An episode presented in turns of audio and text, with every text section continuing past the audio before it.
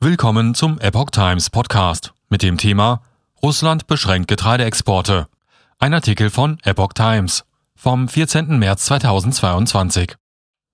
Russland als größter Getreideexporteur schränkt die Ausfuhr von unter anderem Weizen, Gerste und Roggen zeitweise ein. Damit solle der Bedarf im Land gesichert und ein Preisauftrieb für Verarbeiter und Verbraucher verhindert werden sagte die zuständige Vizeregierungschefin Viktoria Abramtschenko am Montag in Moskau.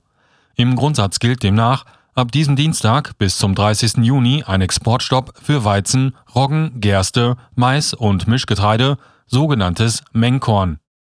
Eine Getreideausfuhr im Rahmen von Quoten aufgrund einzelner Lizenzen wird erlaubt, stellte Abramtschenko aber klar. Für Zucker und Zuckerrohstoff gilt der Stopp bis Ende August. Ausnahmen soll es für Exporte in die von Russland dominierte Eurasische Wirtschaftsunion sowie in die derzeit von der Ukraine abgespaltenen Separatistenrepubliken Donetsk und Luhansk geben. Russland ist der größte Weizenexporteur der Welt. Auch die benachbarte Ukraine ist ein wichtiger Produzent. Störungen der Getreideausfuhr beider Länder können nach Einschätzung von Experten zu massiven Preissteigerungen auf dem Weltagrarmarkt führen.